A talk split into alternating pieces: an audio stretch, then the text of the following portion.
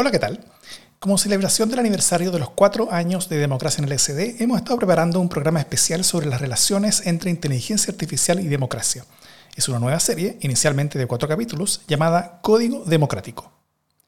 Cada capítulo será publicado los días lunes de febrero e inicios de marzo, primero en el canal Código Democrático, cuyos links están en las notas del podcast y al cual los invito a todos a seguir donde escuchen sus podcasts. Los invito entonces ahora a escuchar el segundo capítulo de Código Democrático.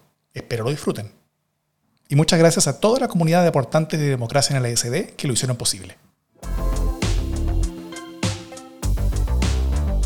Esto es Código Democrático. Desde Plaza Italia, Santiago de Chile, soy Davor Mimisa. Comencemos este segundo capítulo del podcast sobre relaciones entre inteligencia artificial y democracia con una pequeña historia de algo que pasó muy poco antes de grabar. En la tercera semana de enero de este 2024 fue la primaria republicana de New Hampshire, en Estados Unidos. Donald Trump corría como favorito, pero Nikki Haley le hacía la pelea. Por varias razones, muchos simpatizantes de los demócratas podían votar también si querían, y la pregunta era cuántos de ellos irían a votar, ya que podían favorecer a Nikki Haley y dar vuelta a primaria. Por eso llamó la atención cuando, unos días antes de la primaria, miles, sino decenas de miles de esos simpatizantes demócratas recibieron una llamada telefónica. Esto es un trozo. Voting this Tuesday only enables the Republicans in their quest to elect Donald Trump again. Your vote makes a difference in November, not this Tuesday. Era la voz del presidente Joe Biden diciendo que ir a votar a la primaria republicana favorecía a Trump y que mejor no fueran. Pero no era el presidente Biden, sino que era una falsificación de su voz. La posterior investigación dio que la llamada masiva había sido organizada por una pequeña empresa de Texas, ligada a los republicanos, que ya había estado vinculada con operaciones de desinformación. Lo nuevo era que había utilizado herramientas de inteligencia artificial para simular una voz de alguien conocido. Y el servicio aparentemente utilizado para crear la voz de Biden fue el de un emprendimiento con masivo financiamiento de Silicon Valley, que ya es un unicornio. Y cualquier persona puede subir 30 o 40 segundos de la voz de alguien y luego te devolverá un audio de esa persona diciendo lo que tú escribas en texto y hacerlo solo te cuesta 5 dólares. Las desinformaciones telefónicas masivas no son nuevas, pero el hacerlas con una voz indistinguible de alguien conocido y real le entrega un verdadero superpoder a esa desinformación, y el costo de ese superpoder es de 5 dólares. De esto y más vamos a dialogar en este segundo capítulo de Código Democrático, sobre las amenazas a la democracia que traen o potencian estas nuevas tecnologías. Comenzaremos con la desinformación. Para esto, en las oficinas del Instituto Milenio de Fundamento de los Datos, conversamos con el académico Marcelo Mendoza, quien lleva analizando temas como estos desde hace bastante tiempo. Soy Marcelo Mendoza, eh, investigador del Instituto Milenio de Fundamento de los Datos, también del Centro Nacional de Inteligencia Artificial. Soy académico del Departamento de Ciencia de la Computación de la Universidad Católica de Chile. Trabajo en inteligencia artificial hace varios años. Em, y en la intersección de la inteligencia artificial con un campo informativo relevante, que es el que se da en las redes sociales. Em, comenzamos con un grupo de investigadores e investigadoras eh, trabajando en este tema en Yahoo, cuando Yahoo tenía una oficina en Chile, estamos hablando hace unos 15 años atrás, y mm, surgió de manera espontánea el poder em, analizar qué es lo que estaba ocurriendo en Twitter en particular, porque era una red social con la cual Yahoo tenía un convenio para acceso completo a datos. Mm. En ese acceso completo a datos, eh, nosotros empezamos a ver, identificar eh, tendencias, eh, los temas de los cuales hablaba la gente. Y en esos primeros trabajos, entre medio, vino el terremoto del 27 de febrero del 2010, y se produjo una interrupción de las comunicaciones en Chile, en Internet básicamente, y surgió la pregunta de qué es lo que había ocurrido con una red social, pero en términos de conectividad, si es que habían surgido temas distintos en las dos partes en las cuales quedó quebrada la comunicación durante los días eh, del terremoto del 27F. Y nos dimos cuenta de que eh, surgían eh, rumores que era algo que nosotros no sabíamos a priori. Em, algunos bastante, em, podríamos decir, eh, eran anecdóticos. El terremoto del 27F coexiste con el término, con la finalización del Festival de Viña, del Festival de la Canción de Viña del Mar. Y uno de los primeros temas que observamos fue que surgió el rumor de que había fallecido eh, Ricardo Arjona. Claramente algo que no había ocurrido, pero ya había mucha gente que lo comentaba. Y claro, nos causó risa al principio, extrañeza, por qué alguien podía darse el tiempo de inventar algo así y por qué también la gente lo podía comentar. Luego de esto eh, se puso un poco más serio el tema, porque empezaron a eh, circular eh, rumores que tenían alguna connotación un poco más, eventualmente más, más seria, como podría ser en ciertos eventos como pueden ser saqueos en lugares en los cuales realmente no estaban ocurriendo eh, porque realmente hubo saqueos eh, posteriormente al terremoto del 27F, pero empezaron a reportar saqueos en lugares en donde no estaba pasando nada. Dijimos, aquí hay algo extraño. ¿Y esto qué es lo que es? Es un fenómeno espontáneo de la gente que empieza a, escribir este tipo de cosas, alguien lo inventa, y decidimos empezar a investigar esto más en serio. Es decir, ¿qué es lo que pasaba con estos rumores? Eh, ¿Qué pasaba con la gente también cuando los leía? Se los creía, los cuestionaba y empezamos a medir. Eh, ¿Qué queríamos medir? Lo que quisimos medir fue eh, si es que la gente realmente se creía estos rumores o si existía algo así como el sentido común, que decía, eh, bueno, la mayoría de los usuarios supuestamente van a poner esto en duda y lo van a cuestionar o lo van a negar. Y efectivamente, encontramos una señal que es que existe el sentido común, o existía al menos, no sabemos si eso se, se, mantuvo en el tiempo, de que la gente tendía a creer muy poco en esta información que era como muy sensacionalista o que tenía algún ribete de, ser muy eh, extraña, digamos, o poco, poco creíble o no confirmable. Em, sacamos ciertas estadísticas, algunas cosas bien importantes, por ejemplo, que había una proporción muy importante de estadísticas significativas, lo medimos después, hicimos experimentos em, bastante serios en términos de los datos que teníamos, de que había una proporción muy importante de la población que accedía a estos contenidos que si el contenido era falso lo cuestionaba o lo negaba. Es decir, existía una correlación entre la reacción de las personas y la veracidad de la información. Que eso es algo que no se había medido antes. Em, y entonces dijimos, bueno, acá hay algo. ¿Por qué no utilizamos estos datos, las reacciones de las personas, para construir un modelo predictivo basado en inteligencia artificial? que una vez que tengas un rumor, una noticia en desarrollo, algo que no esté confirmado, vayas y midas a la red social eh, qué es lo que está diciendo la gente. Si existe el sentido común, entonces le vamos a creer un poco a esa señal. Nosotros ya lo habíamos medido. Y así creamos el primer modelo de inteligencia artificial para detectar noticias falsas en Twitter, el año 2011. Mucho antes de que el tema de las noticias falsas eh, se desarrollara a nivel mundial, que eso fue bastante tardío después en las elecciones de Estados Unidos del año 2016, donde existió un, interés muy grande por poder eh, eh, analizar el efecto bisagra que podían tener las noticias falsas en el resultado de una, elección política en este caso. Y ese primer trabajo, que lo hicimos con Carlos Castillo y Bárbara Poblete, em, fue un trabajo pionero en esta línea que finalmente abrió todo el análisis de redes sociales asistido por inteligencia artificial en el concepto, en, el, en la temática de em, veracidad de, noticias. Ese fue el, esos fueron los inicios de nuestro trabajo. Em, un concepto que se empezó a tocar que era el del apocalipsis epistémico, ¿no es cierto? Donde, donde la verdad iba a desaparecer, donde las personas iban, iban a ser completamente incapaces de, de, poder eh, evaluar si lo que estaban viendo era real o no, e iban a terminar siendo llevadas por caminos donde eh, quienes decidían cuál era la verdad que una persona iba, iba, a pensar, iban a ser no esa persona, sino que iban a ser las personas que iban a estar generando los contenidos. Eh, falsos, el, concepto de, los deepfakes que ya tiene varios años. Ahora, ¿hasta dónde eso ya ocurrió o no ocurrió o simplemente fue un miedo tal vez sobredimensionado?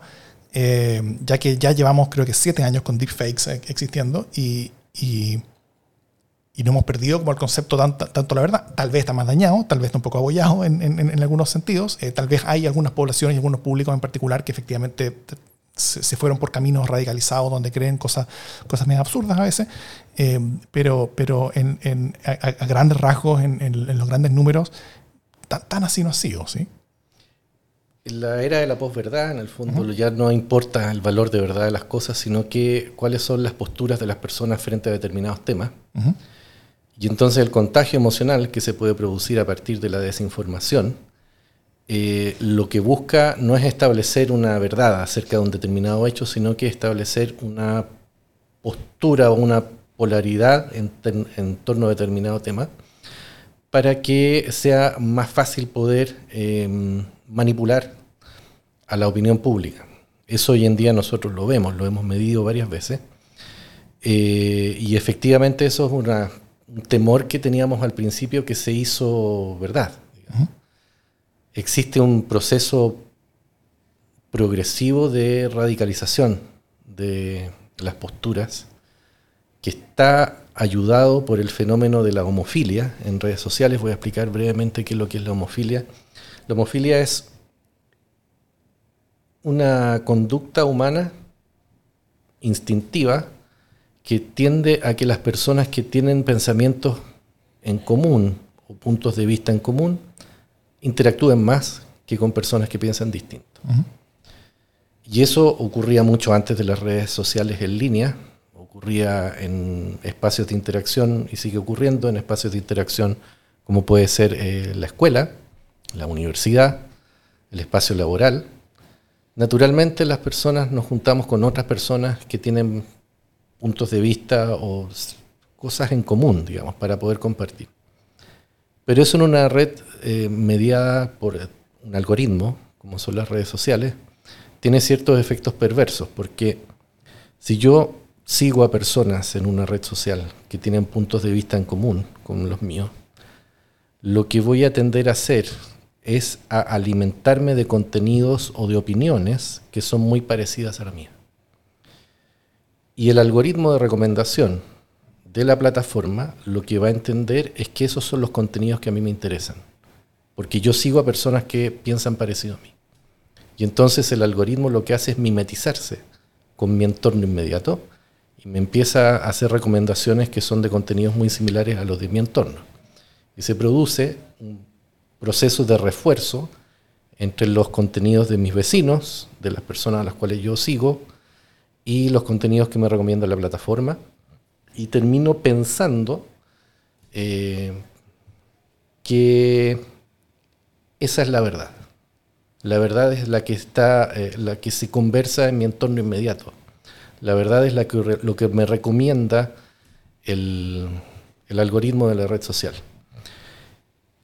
Rápidamente, ya pasando desde la infancia de la red social a la madurez, empezaron los malos actores, quienes querían, vieron una oportunidad en las redes sociales para poder hacer manipular. Que son privados y estatales. De todo tipo, hay privados estatales, esto es transversal, no existe ni color político, ni tampoco sector, nada, esto es absolutamente transversal. Hay muchos intereses en esto desde intereses comerciales hasta intereses de grupos de interés ideológico, religioso, político, etc. ¿De qué manera esas amenazas eh, empiezan a crecer eh, con la adopción o la, o la disposición de tecnologías que están, eh, o sea, que son mucho más poderosas que antes, ¿no es cierto? si, si, hace algunos años uno, uno podía automatizar algunos de estos bots, por ejemplo, de ciertas maneras que podían resultar eh, y que podían tener ciertos efectos y esa automatización tenía ciertas capacidades. Hoy día, a través de inteligencia artificial, eh, se pueden hacer cosas mucho más complejas y se puede entender que en un futuro relativamente cercano se van a poder hacer cosas mucho más complejas aún. Eh, ¿Cómo tú calificarías ese aumento de riesgo en torno a estas herramientas nuevas? Lo fundamental está en la incapacidad humana para poder distinguir entre el texto generado por inteligencia artificial generativa y el texto humano. Ya se han hecho tests que con un motor avanzado de generación de texto, como puede ser GPT-4, efectivamente un humano es incapaz de detectar si es que un texto fue generado por GPT-4 o fue generado por otro humano.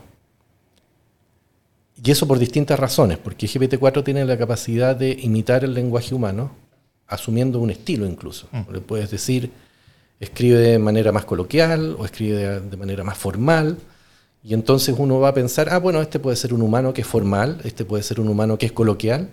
Entonces el estilo no ayuda a distinguir, porque ya puede imitar el estilo, puede imitar el estilo humano.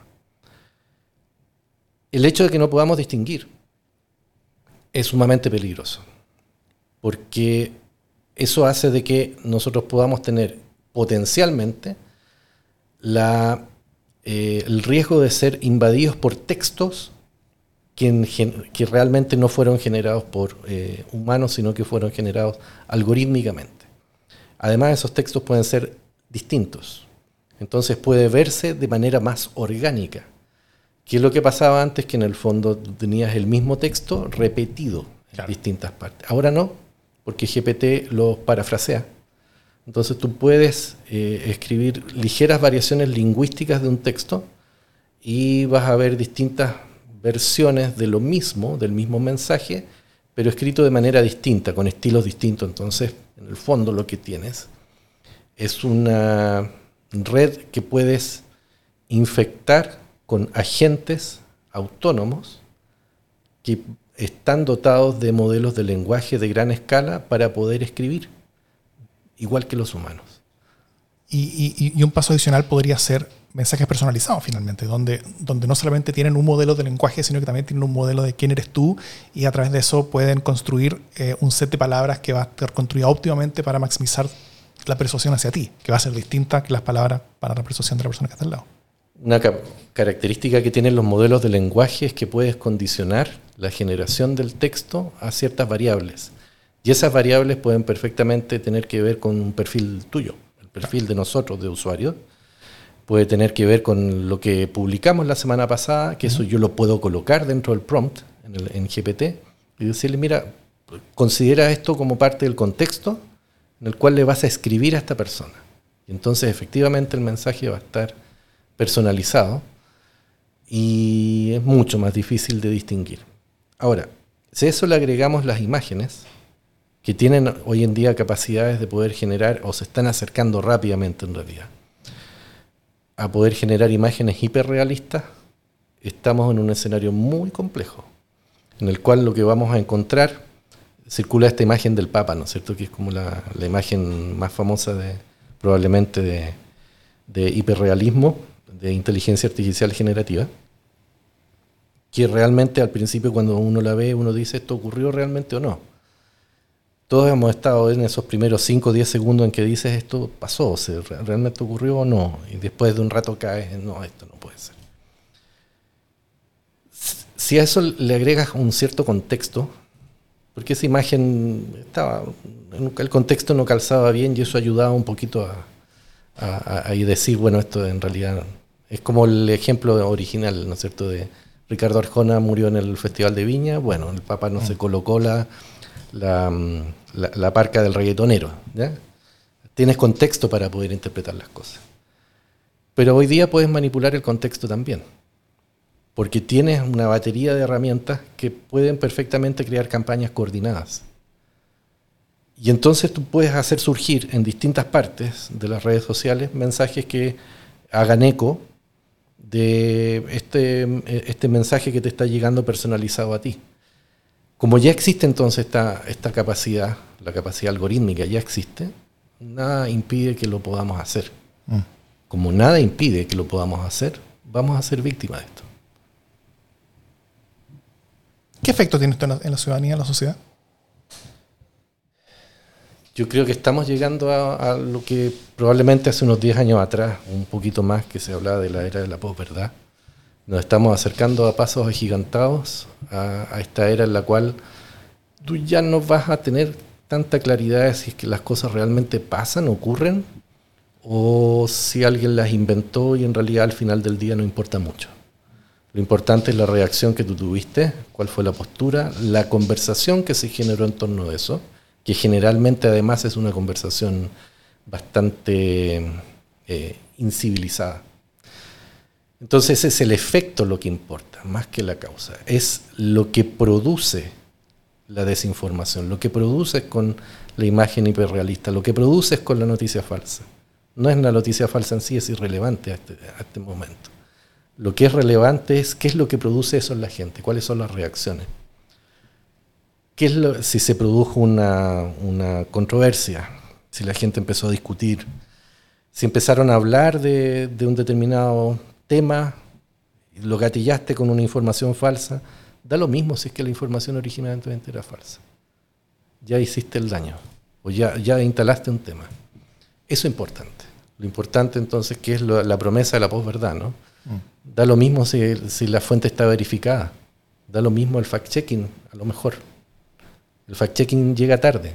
Pues por la, la, dinámica de la red social está condenado a llegar tarde. Es mucho más veloz eh, la manera en la cual se propaga la información en una red social que lo que puede hacer un equipo de periodistas muy bien intencionados, humanos, que a todo esto hay que levantarles un monumento, digamos, porque es como eh, pelear, el Quijote peleando contra los molinos, ¿no? Es realmente una tarea titánica, debido al enorme volumen de desinformación que existe, intentar hacer verificaciones. Estamos con falta de recursos, en el fondo, para poder combatir este, este escenario en el cual tenemos tantas amenazas y en realidad tenemos tan pocos elementos para poder combatirlas.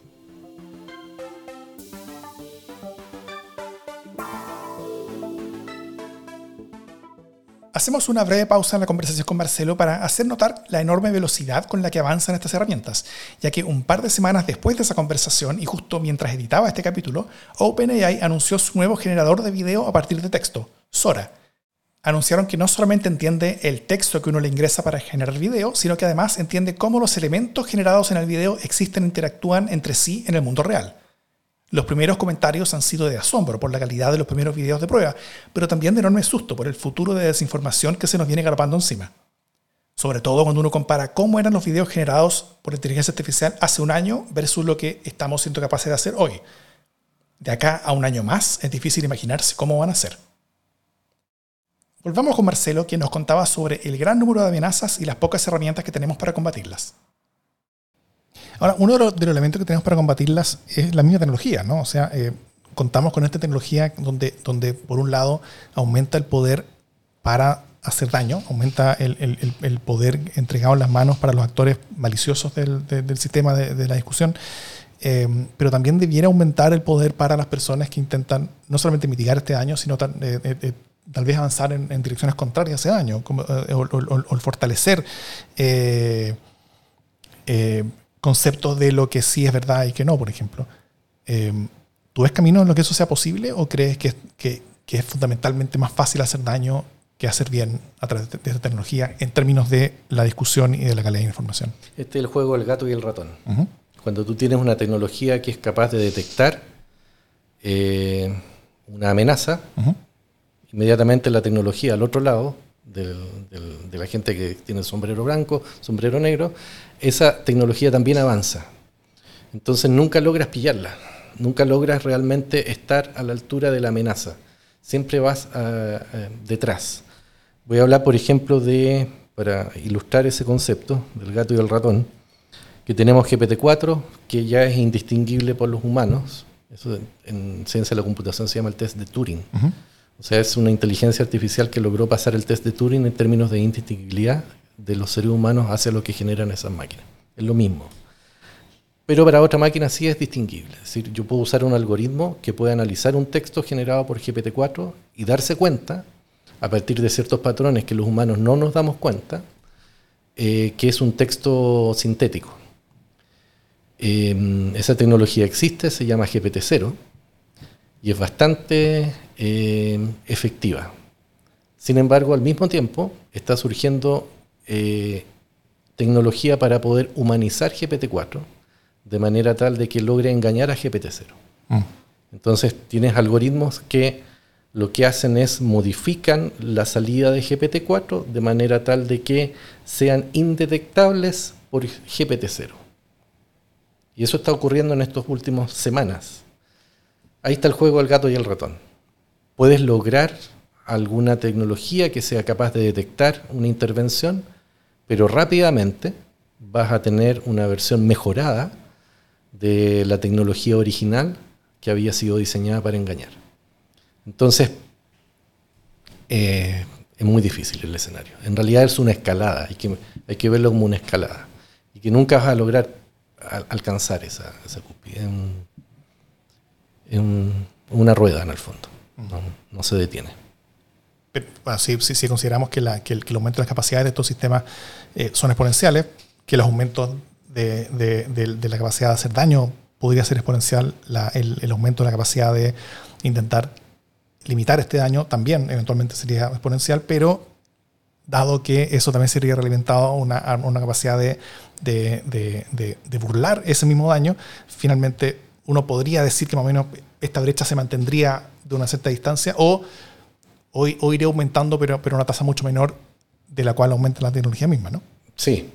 Ahora, también hay que considerar que de pronto hay saltos cuánticos en la tecnología. Hace un año y un mes tenemos a ChatGPT. Antes de eso, la tecnología generativa, la inteligencia artificial generativa en texto, en realidad estaba bastante más atrasada. Mm. Y entonces tenemos ciertos escenarios que eh, obedecen a que mm, en realidad no existe un desarrollo continuo. Hay saltos en la, en la tecnología. Porque si fuera continuo, claro, podríamos decir a lo mejor en algún momento vamos acortando las distancias. ¿ya? Pero en realidad eso no es tan así porque también existen eh, poderes económicos, como son los que desarrollaron a OpenAI. Existió mucho interés económico por poder desarrollar esta tecnología de, generación de texto automática. Em, y eso hace y mueve el tablero finalmente. Le pega una patada al tablero, donde estábamos todos investigando ciertas cosas y de repente aparece GPT y desordena todo. Y decimos, bueno, ¿y ahora qué hacemos, digamos? Porque esto en realidad que era nuestro sueño, poder alcanzarlo de aquí a unos 5 o 10 años más, lo tenemos aquí, ahora.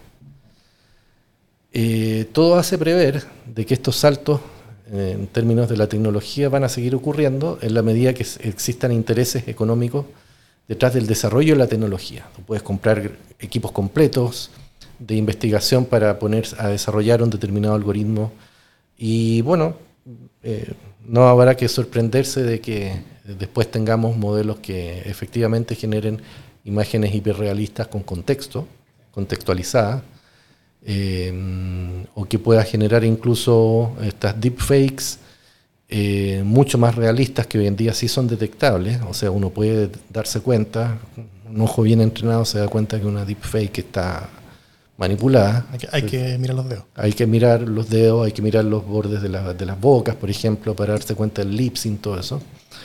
Em, pero eso va a pasar, o sea, en algún momento la tecnología va a estar tan avanzada que ya no lo vamos a poder detectar y nos va a pasar lo mismo que nos ocurrió con el texto. Y va a ser pronto.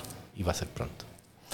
Eh, ahora, ¿qué hacemos con todo esto? O sea, em, hay, caminos promisorios de regulación, hay caminos promisorios de, experimentación en, información que, se pueden utilizar. Eh, yo leía, por ejemplo, la... la eh, ah, fue un concepto muy, muy bueno que se me olvidó cómo, era, donde uno eh, quiere generar data radiactiva, por ejemplo no, sé si lo has escuchado, donde, donde tú eh, eh, insertas cierta data como, como que, con ciertas características eh, y si es utilizada por modelos para después generar otras cosas, los productos de esos modelos van a tener esa característica. Entonces tú vas a poder detectar como, como si pusieras un, un, elemento radiactivo en una cadena de producción y luego el producto tú lo vas detectar con un, con un contador Geiger, ¿no es cierto? y, y, que se podrían hacer detecciones de información de, de, ese, tipo. Eh, no sé qué, qué, qué, caminos, por ejemplo, eh, tú, estás viendo como de, como de posible mitigación, trabajo o mejora. Yo creo que la huella, si es algorítmica, se puede engañar. Se puede enmascarar. Todo se puede enmascarar. Entonces no creo que exista una solución infalible para poder dejar rastro de la intervención de una máquina en la generación de un tema, por ejemplo. Em, no, no creo que vaya por ahí. Eh, soy pesimista también en cuanto a las regulaciones.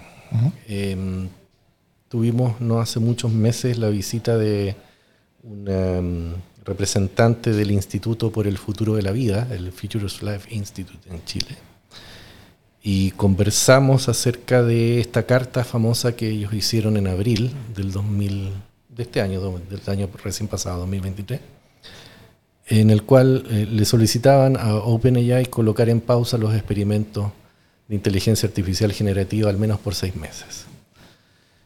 Em, eso me merece dos reflexiones. Primero, que fue un rotundo fracaso, porque nada se ha detenido, todo lo contrario, se ha acelerado. Hay alguna gente que, firmó esa, esa, carta no tanto para hacer que el desarrollo se detuviera, sino que para ellos tener tiempo de, de alcanzarlo. Y segunda reflexión, la que me acaba de spoilear, que esa carta estaba apoyada por Elon Musk. Claro.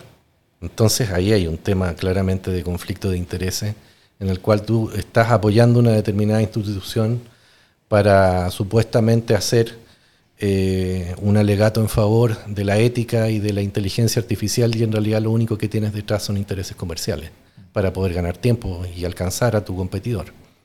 Entonces dudo yo del ser humano, en el fondo, de las buenas intenciones. Yo creo que estamos en una etapa en la cual ya no debiéramos ser tan ingenuos y pensar de que simplemente por buena voluntad vamos a lograr eh, dominar eh, las amenazas de la tecnología y vamos a vivir todos juntos como hermanos, digamos. Eso no es así, no es así. Aquí hay muchos intereses, hay muchos intereses muy poderosos. Hoy el día el campo de la tecnología es, es un campo en lo cual se cruzan intereses no solamente económicos, sino que también intereses políticos, comerciales.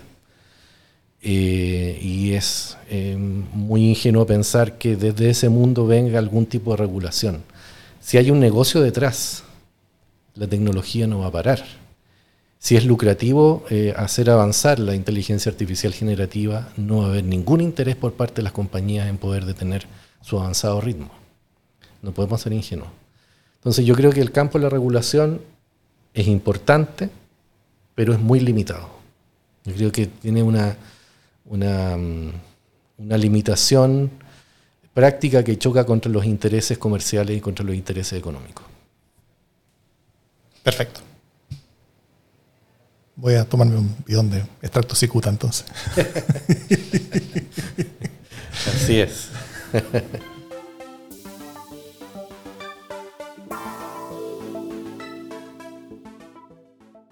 no solamente está la amenaza de la creación y distribución de contenido falso a escala, sino que eso también va a hacer más posible otra amenaza, que ni siquiera necesita utilizar la inteligencia artificial, sino que basta con que ésta exista. Que políticos o candidatos puedan utilizar la inteligencia artificial como excusa cuando sean revelados contenidos, que pueden ser audios, imágenes o videos sobre ellos, que sí sean reales. Imagina, por ejemplo, a un político en plena campaña de reelección que es fotografiado por un medio de investigación aceptando un soborno, un maletín de billetes cambiando de manos y el interlocutor es un operador de una empresa regulada o incluso de un cartel narco. Hace un par de años esa imagen podía ser el final de una carrera política, pero ahora podría decir simplemente, hey, eso es un fake hecho con inteligencia artificial. Y mientras más avancen las herramientas para hacer estos contenidos mediales falsos, indistinguibles de la realidad, más credibilidad pueden tener esos argumentos, que excusan cosas que sí son reales. Eso es lo que se llama el dividendo del mentiroso. Mientras mayor expectativa haya de que se puede mentir, más fácil será descartar cosas que son verdad como si fueran mentiras. Esto de hecho ya empezó a ocurrir. En el contexto de la reciente elección de Taiwán, por ejemplo, se divulgó un video de un político del partido de gobierno entrando a un hotel con una mujer. El partido rápidamente descartó el video como hecho por inteligencia artificial, y el tema llegó hasta ahí, cuando mucho indicaba que sí podía ser real. O también, de nuevo, Donald Trump. Hace poco, una organización dedicada a hacer publicidad en su contra reunió varios videos de Trump equivocándose al hablar, leyendo mal, equivocándose de conceptos e incluso pronunciando palabras traposamente, como si se le hubiera salido de la placa. Todos esos videos eran reales, pero Trump simplemente dijo que eran hechos por inteligencia artificial y con eso sus seguidores pudieron descartar tranquilos esa información, a pesar de haber sido perfectamente real. Conversemos ahora con Claudio Gutiérrez, quien ya estuvo con nosotros en el primer capítulo, sobre lo que pasa cuando se pierde el control de los datos, de la información, y cómo eso puede ser utilizado maliciosamente, por ejemplo, en los esfuerzos de persuasión. Cualquier cosa que haga con los datos se replica y tú pierdes control rápidamente. Entonces ahí hay, una responsabilidad tremenda. Y eso ha empezado a incidir brutalmente en las personas, en el comportamiento de las personas y por supuesto en todo el sistema que aprovecha datos para eh, los objetivos que, por ejemplo, la propaganda, voy a poner una cosa que ahora parece ingenua ya, digamos, la propaganda, que la propaganda es de los años 30, 40, cuando empieza esta gran idea de que tú puedes, no sé, cómo moldear los deseos o, no sé, o, los gustos de la gente, poniendo propaganda, ¿sí? Es decir, poniendo datos esa idea, claro, se, profundiza ahora, ¿sí? Ahora se profundiza porque se profundiza en el sentido de que yo puedo no solo llegar a cualquier persona, sino que además yo puedo ahorrar un poquito. Yo no te pongo el letrero de Coca-Cola que lo ponía en medio de la calle, digamos, y el que lo veía, pero al que, al que no le gustaba eso, el de vino me, me gusta más, digamos, y el que no es alcohólico no lo mira. Ahora no, ahora yo te puedo mandar la propaganda a ti. Porque antes conozco tu persona. Y aquí, aquí, aquí quiero ir al punto. La esencia entonces esta es conocer el comportamiento de las personas. Esa es la esencia. Es decir, los datos astronómicos están muy bien, pero no sé si a, ti te pone nervioso que haya más galaxias o menos galaxias. No, a mí por lo menos no me, no me mueve mucho. Es interesante, ¿no es cierto? Sí, es, interesante que, no sé, que las montañas de tal lado descubrieron que... Lo que me interesa es que saber cómo que te comportas si yo te quiero vender tal cosa. No solo vender un objeto material, y ahí entramos a otro temita, sino que vender una idea política, por ejemplo. Entonces ahí, ahí, los datos, fíjate cómo, cómo los datos aparecieron en, otro, como en otro plano, no sé cómo decirlo. Eh, a, mí, yo cuando veo esto, lo veo, veo como una nube aquí de. Hay, aquí hay algo, ¿sí? Hay algo nuevo que no estaba y que tú puedes manejarlo y la gente del mundo digital lo maneja. Fíjate, y ahí las herramientas de analítica están sirviendo a esto. Y aquí la corriente principal de esto son los datos. Si no hay datos, no hay analítica, no hay ninguna otra cosa. ¿Sí? Por eso que te decía yo que, que, los datos a mí me parece que es un, un, punto basal para hacer este análisis. Porque muchos de estos temas salen del tratamiento de los datos. Y de ahí van para arriba. Y entonces yo iría de ahí para arriba, no de arriba para abajo, pero por deviación profesional, pero yo trabajo en datos. Em, ¿Cuáles son las implicancias que tú tienes en, la democracia? Tú, por ejemplo, cuando, cuando tú hablas sobre vender una idea, ¿no es cierto? Vender una idea desde los datos, desde los datos para vender una idea. Em, o sea, hay, hay, hay, un tema profundo aquí que tiene que ver con, con, la agencia de la ciudadanía, ¿no es cierto? Porque eh, el vender una idea se ha hecho desde siempre. Eh, las personas construyen discursos para vender ideas y eso desde que somos capaces de, de, eh, hablar que lo estamos haciendo. la, la misma educación temprana de, los niños, que generalmente es hecha por sus padres, tiene que ver con, con, instalar ciertos, ciertas ideas, conceptos, lenguaje marcos éticos y comportamiento esperables eh, a través de historias, etc. Y, todo eso es, es, es, es, es, eh, influencia, es, persuasión, implantación de, eh, de, ideas donde uno, siendo el hijo muchas veces, acepta y toma mucho de eso en, forma bastante crítica muchas veces, sobre todo cuando uno es un niño pequeño.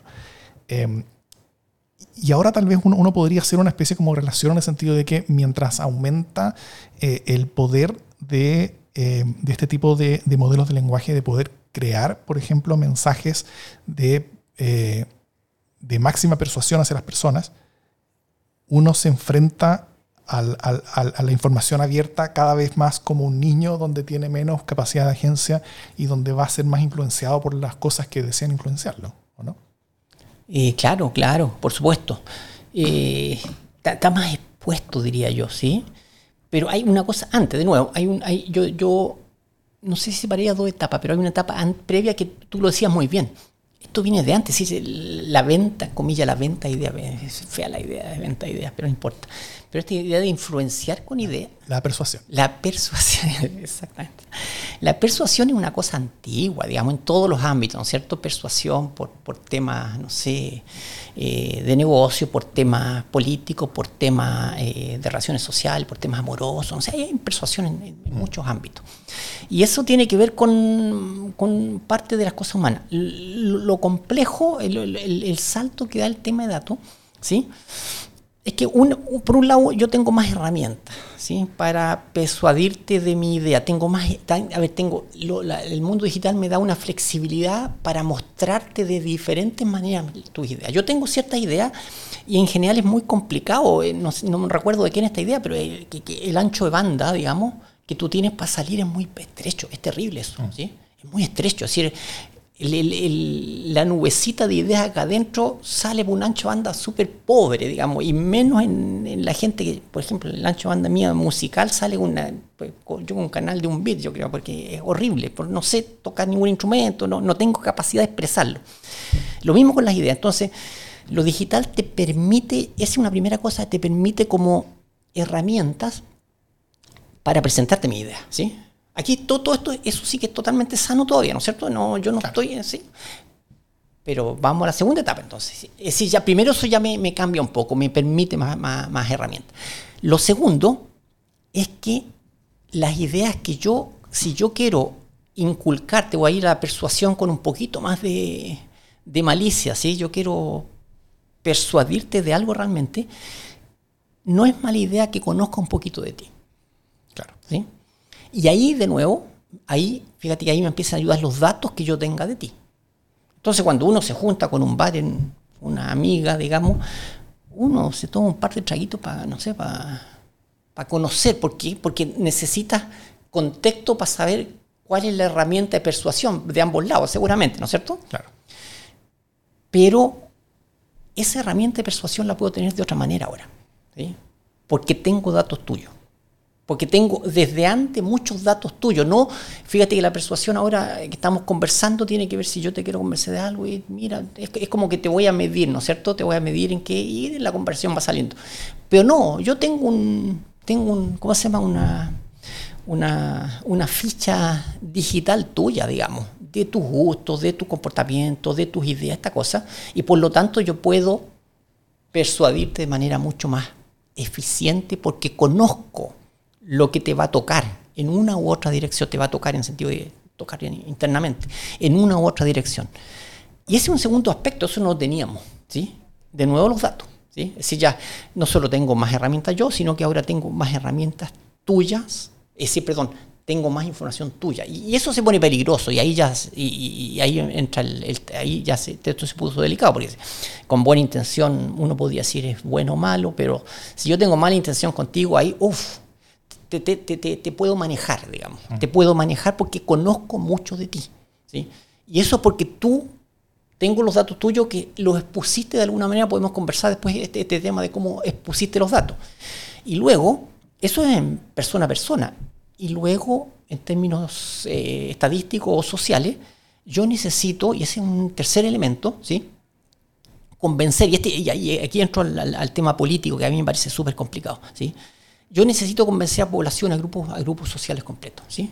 Y aquí entra una idea siniestra, digamos. Eh, a ver, si yo convenzo a un grupo social, yo, soy un dirigente político y, digo, mira, a mí me interesa el tema de, no sé, de rescatar el, tema del agua, no sé, para el agua como bien social, qué sé yo. Y si lo digo a toda la gente, no tiene ningún y tengo herramientas para comunicarse a todo el mundo, perfecto. Y si hay alguien que no le gusta eso, bien. Pero entra esta cosa y, los malos usos, estoy diciendo acá, los malos usos, es el buen uso y ojalá, digamos, y sería una, política muy transparente, pero el mal uso es el tema del micro-targeting aquí. El micro-targeting es esta idea, una idea que viene del mundo comercial. ¿sí? El micro-targeting tiene que ver que a ti te gustan, no sé, a ti te gustan los libros, te hablo de libros. A este otro le gustan los videos, le hablo de videos. A esta persona es de la Universidad de Chile como equipo de fútbol y le hablo de la Universidad de Chile como equipo de fútbol y a este del Colo como el Colo. Y ni un problema. Entonces yo soy muy amigo y soy muy confiable para mi amigo el Colo Colo porque le hablo y le hablo de su equipo, bla, bla, y de su entrenador y la cosa y cómo jugar, y al de la Chile de esta cosa. Y tengo, tengo dos, dos, dos, dos vidas, digamos, dos caras, ¿sí? Y no los junto, por supuesto, porque si los junto queda la escoba, ¿sí?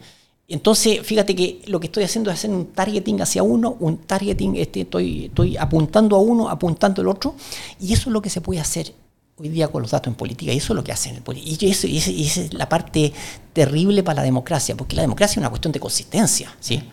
Es decir, yo no puedo decirle a los tipos, perfecto, yo estoy por que el agua sea privada y porque estoy porque sea pública. Eh, perdona, ¿cómo? Es una u otra, digamos, ¿sí? Pero lo que puedo hacer es que a los que quieren agua privada les digo esa cosa y a los otros les digo la otra cosa y ellos no se comunican entre sí y no saben. Entonces tengo dos discursos. Esto estoy exagerando, pero es un poquito la lógica de este tercer elemento que en términos de democracia hace un daño brutal. ¿sí? Es decir, este uso de los datos, de, y para eso necesito conocer, necesito conocer qué usa ese, es, es exactamente lo que hizo Cambridge Analytica y, otra gente. Pero ese eso, eso, eso hace que los datos sean muy peligrosos, digamos, en ese sentido, a pesar de que podrían ser muy buenos para la democracia, porque podrían, todo, todo, este tema de la transparencia de los gobiernos es una cosa que es extraordinariamente positiva, pero viene aparejado con este otro, viene, viene junto, digamos, no, no hay uno sin el otro.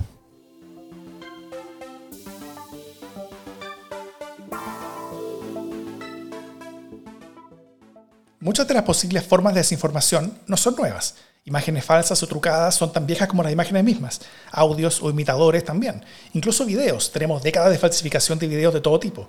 Todos los videos de ovnis, por ejemplo. O si eres de quienes cree que la verdad está allá afuera, casi todos. Incluso el uso de este dividendo del mentiroso tampoco es nuevo. Si no se hubiera estrenado 2001 Odisea en el espacio 1968, mostrando las capacidades para simular un viaje a la Luna y más allá, probablemente a nadie se le habría ocurrido que el viaje a la Luna de 1969 podía ser falso. Y aún así, todavía está lleno de grupos de Facebook que están convencidos que nunca llegamos a la Luna, que todo fue trucado, descartando así la verdad de uno de los principales hitos en la historia de la humanidad. Lo realmente nuevo no es que exista ninguna de estas cosas. Lo realmente nuevo es el superpoder, de hacerlo mucho mejor de hacerlo mucho más rápido, de hacerlo a escala y de hacerlo espectacularmente más barato. Todo esto va a poner el poder de la desinformación masiva en manos de casi cualquier persona. Y esto tendrá consecuencias en las maneras en las que nos relacionamos. Conversemos sobre esto con Claudia López, quien también ya estuvo con nosotros en el primer capítulo. Tengo la impresión de que la inteligencia artificial como que tiene distintas capas de impacto. Y hay como una capa de impacto social global, al que uno puede como estudiar la democracia, ah, pero, pero, hay como niveles de impacto más, eh, más granulares que quizás tienen que ver con esta relación interpersonal que, que creo que hay que eh, como, como mirar a, a, distintos, a distintos niveles. Entonces, en lo global, más allá de la como forma de gobierno, algo que me preocupa a mí harto es el poder de las corporaciones que manejan la inteligencia artificial y que hoy día tienen eh, tanto quizás más poder que los gobiernos. Entonces, si habíamos decidido que los gobiernos iban a ser la forma en que íbamos a regular nuestra convivencia, al menos en lo global o en lo político, eh, hoy día hay otros actores que tienen tanto más información que los mismos países. Eh, y que los países, de hecho, se vuelven clientes de estas corporaciones y les entregan parte de los datos de la ciudadanía y después tienes esta como relación contractual donde incluso podría pasar que como que se pierde un poco la propiedad de los datos de la ciudadanía en eh, las manos de estas corporaciones. Y entonces la relación se vuelve muy, muy asimétrica. A mí eso me preocupa mucho de como esta, eh, este cambio que nos ha llevado a la inteligencia artificial, no como técnica, sino como todo el negocio que ha habido alrededor de los grandes volúmenes de datos y las grandes capacidades de procesamiento que eh, al final del día prestan un servicio, pero que ese servicio viene a cambio de eh, como repensar el nivel o el tipo de poder que tienen los gobiernos. Ese es como un nivel que, que a mí me interesa relevar harto y que creo que es importante para, para la gente que toma decisiones en los países. Como que hoy día estamos súper preocupados de cómo, cuál, cuál, cuál dependientes de las corporaciones son los servicios públicos, por ejemplo, o cuánta propiedad o autonomía tenemos de los datos en Chile, eh, porque es muy, es muy obvio, o siempre ha sido la forma de trabajar con los datos y la informática como algo que se externaliza. Ah, pero, y entonces, eso hace un montón de sentido porque la gente experta está en otra parte, no está necesariamente dentro del Estado.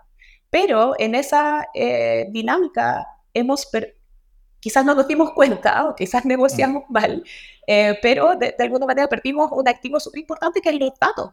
Y entonces ahí yo creo que hay que darle una súper vuelta a cómo devolvemos, nos volvemos a tener eh, la propiedad y el un poco la autonomía de los datos eh, de, cada mm. país. Eso es, lo, como lo diría el uno global que, creo que hay que eh, relevar.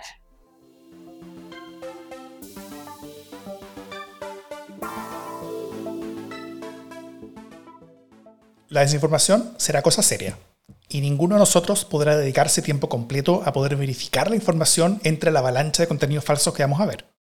Por esto necesitaremos intermediarios, personas u organizaciones que, al menos en parte, puedan hacer esa verificación por nosotros. Afortunadamente los tenemos. Son los viejos y a veces venidos a menos medios.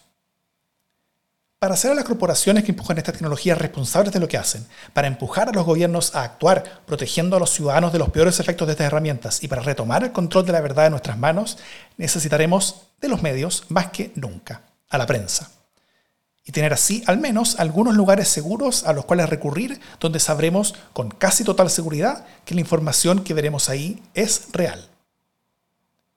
Pero también se cierne una amenaza a los medios en las herramientas de inteligencia artificial, tal vez mayor que la amenaza que significaron los buscadores y luego las redes sociales. Por ejemplo, tomemos el caso de chatbots o buscadores construidos con inteligencia artificial. Podrás preguntarle información sobre lo que está ocurriendo actualmente y te responderán con un refrito o resumen de los reporteos de los principales medios que están siguiendo cada noticia. Para la mayoría de las personas esa información va a ser suficiente y la mayoría de quienes antes visitaban los medios de noticias ahora no tendrán que hacerlo. Con la enorme pérdida en avisaje y en suscripciones que esto puede traer. Y si producto de esto los medios aceleran la velocidad del deterioro de sus condiciones económicas y desaparecen aún más rápido de lo que ya lo están haciendo, vamos a tener cada día peor calidad de información los chatbots y buscadores basados en inteligencia artificial usan en parte la información generada por el trabajo de los medios. Y si esos medios dejan de existir, los chatbots y buscadores seguirán ahí y seguirán entregando tal información que buscas con la misma seguridad, pero esa información será cada vez peor. Servicios como estos ya existen. ChatGPT no será muy bueno aquí, ya que su información está desfasada, pero otros servicios como Perplexity ya permiten ese nivel de acceso a información del momento. Y sin medios serios que sirvan como intermediarios para anclarnos la realidad y que investiguen al poder y lo mantengan honesto, no hay democracia posible. Thomas Jefferson famosamente dijo que prefería una sociedad con prensa pero sin gobierno antes que tener un gobierno pero sin prensa. Cerremos este segundo capítulo conversando con alguien que ha estado cerca de gobiernos, de la tecnología y de la información desde hace tiempo. Hablamos con Pablo Matamoros. Yo soy licenciado en filosofía. Llevo ya 20 años ligado al marketing digital y al marketing político. Y eso, estoy trabajando y en el último tiempo, lo conversábamos antes de entrar a esto, eh, me di cuenta, llevo un año ya trabajando desde noviembre del año pasado, o sea, más de un año, cuando apareció ChatGPT, me acuerdo estar en un viaje, estaba en un seminario, y empecé a usarlo, dije, esto me voló la cabeza, va a cambiar, el, va a cambiar. Y lo que me pasó también, que tú y yo nos conocimos en, los tempranos usos de Internet y Twitter con política, pues, tuve dos consideraciones. Primero, algo hicimos mal con dejarle todo esto confianza a las plataformas. Algo, algo nos equivocamos. Cuando yo estaba en la campaña del presidente Miñera en el 2008, me acuerdo, y esa, oh, el presidente, estoy diciendo ejemplos que ojo, han pasado varios años, pero, oh, el presidente puede hablar directamente con un vecino, algo hicimos con la democracia clásica. Algo se rompió. Cuando, cuando puede interactuar esta pirámide extraña que se constituye en las democracias, algo pasó. Y segundo, no previmos los algoritmos y que también tenían que ganar plata, las plataformas querían ganar plata, o sea, son un negocio, no, no lo hacen gratis y está bien que ganen plata. Entonces pensé que en inteligencia artificial había que subirse en este carro que cambia cada dos segundos, o sea, no sé si te pasa a ti, pero plataformas salen tecnologías, versiones de GPT, versiones de esta nueva, que es mejor, es una locura.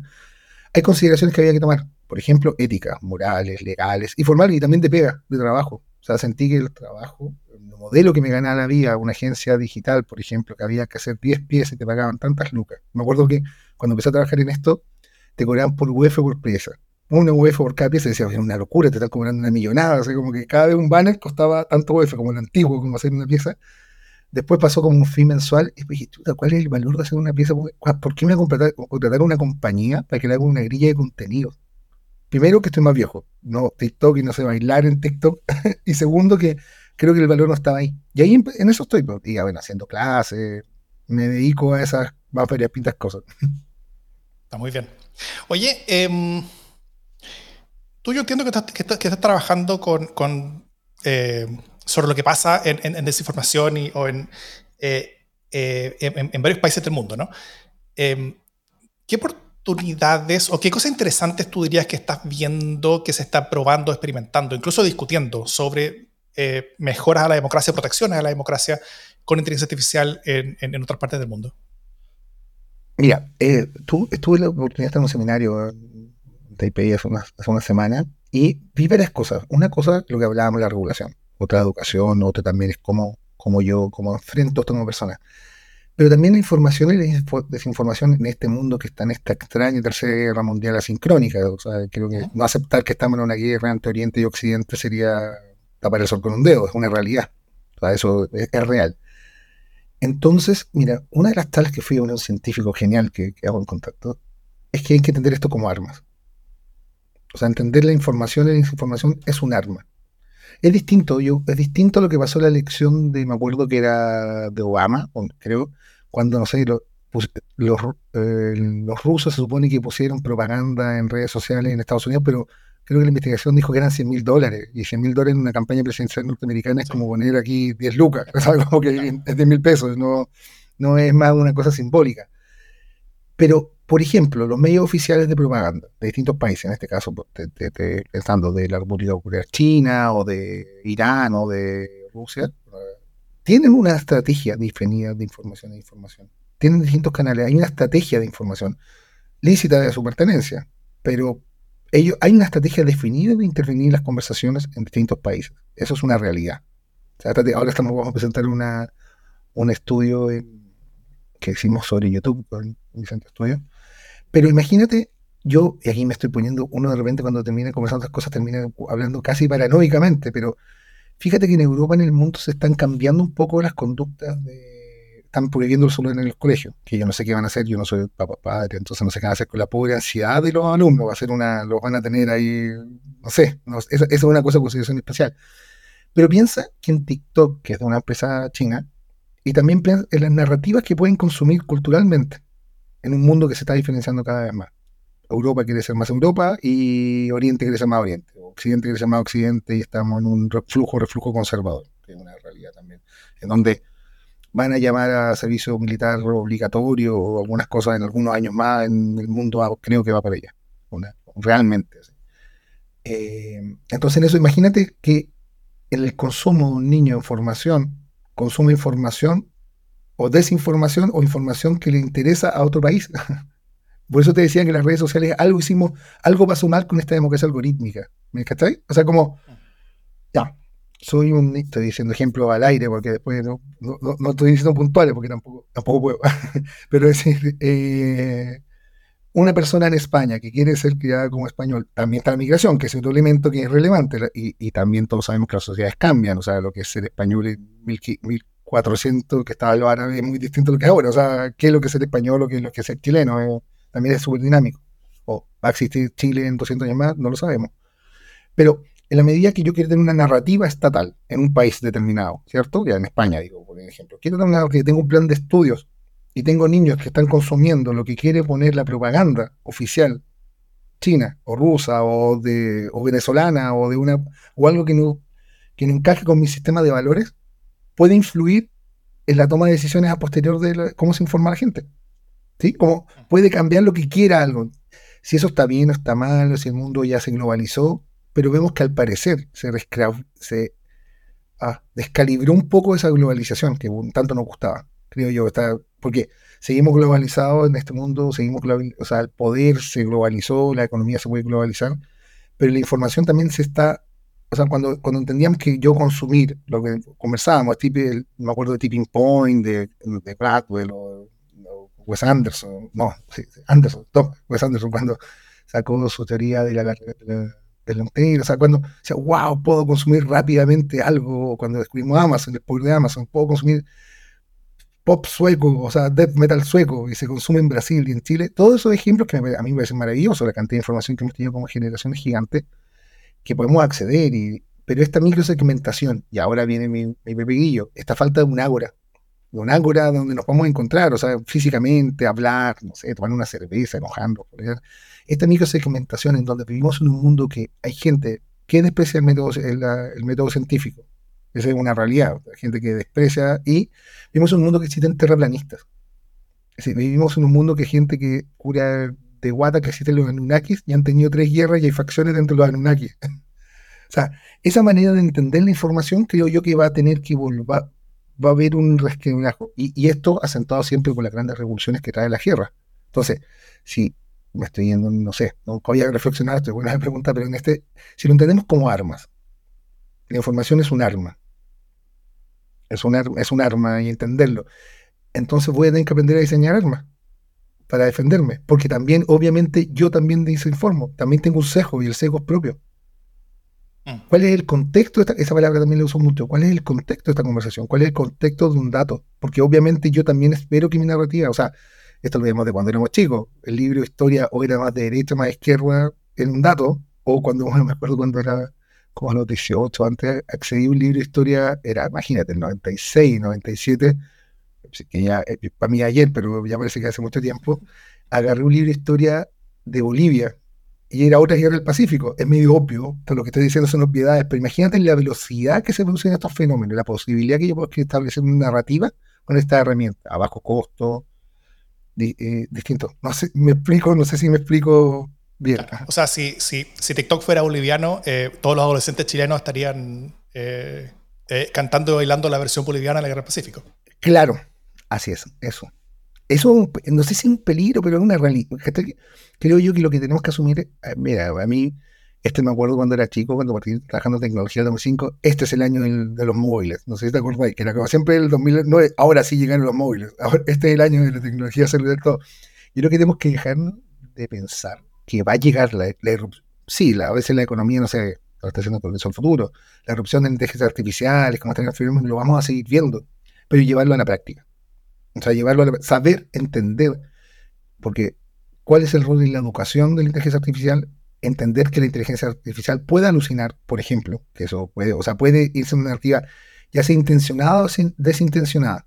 O sea, puede, yo le preguntaba la otra vez sobre este, este bot, sobre este bot de, que estaba haciendo, sobre este base de conocimiento sobre elecciones mundiales en el, este año, para ver, calcular, para tener un calendario. Y porque me interesan, son 70 lecciones más o menos. Entonces habría que, quiero seguir cuáles son los fenómenos de desinformación en cada uno, o hacer un cherry picking de por lo menos las latinas o las occidentales, ya irme a Bután sería muy complicado, pero me, hizo toda una, toda una estrategia, o sea, me, habló mucho rato ChatGPT sobre las elecciones municipales del año 2023 en Chile. Y se entretuvo, me habló, me hablaba, y tú, tú, si te estimula esa, pregunta esa pregunta, te puede hablar horas. Entonces, cómo ser responsable, lo y, pero a lo mejor es lo mismo que nos pasaba con Wikipedia antes. cómo tener un juicio crítico, que a mí me pareció un poco antes esta frase como una especie más de, publicidad, es una realidad. O sea, yo no le puedo creer todo a una inteligencia artificial. Imagínate cuando descubran, y si es que ya no lo descubrieron, yo algo he leído por ahí, pero también me parece ciencia ficción, cuando uno puede hacer SEO positivo o negativo dentro de una plataforma de inteligencia artificial, cuando lo, cuando lo intervenga una empresa o un Estado o alguien la Coca-Cola es mejor que la Pepsi, o la Pepsi es mejor que la Coca-Cola. ¿Se puede hacer alguna estrategia para definir eso? Entonces, creo yo que en este espacio, y volviéndolo de la democracia, es, es fundamental fundar en, entrenar en juicio crítico. Porque nos vamos a ver con el set, nos vamos a ver con cosas muy extrañas, con respuestas muy extrañas.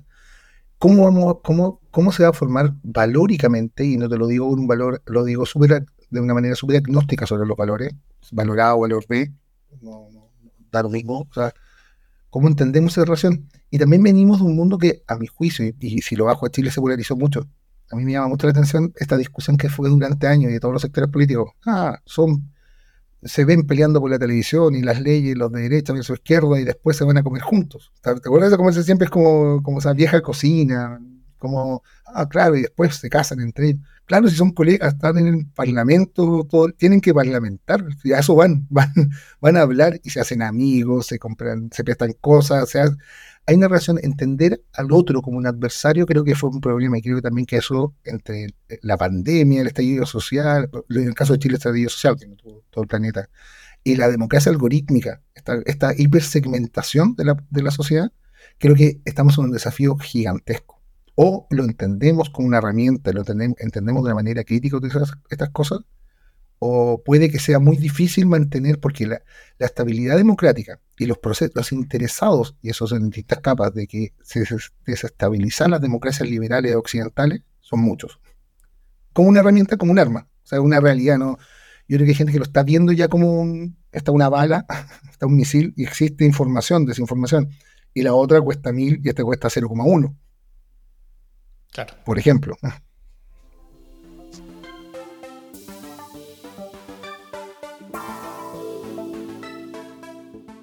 Habiendo revisado muchas de las amenazas conocidas o posibles a la democracia que puede traer o potenciar la inteligencia artificial, hay que decir que las mayores amenazas son probablemente las que no se nos ocurren aún. Lo claro es que habrá muchos intentando inventarlas, descubrirlas. Y eso nos da un mayor rol a todos nosotros sobre qué hacer al respecto. En los próximos capítulos de Código Democrático seguiremos conversando con estos expertos y expertas y con otros más. En el tercer capítulo nos adentraremos en las cosas positivas que sí nos entregará y ya nos está entregando la inteligencia artificial como sociedad y como ciudadanos, en algunas posibles vías no solo de protección, sino incluso de profundización de la democracia que herramientas como estas podrían hacer posibles.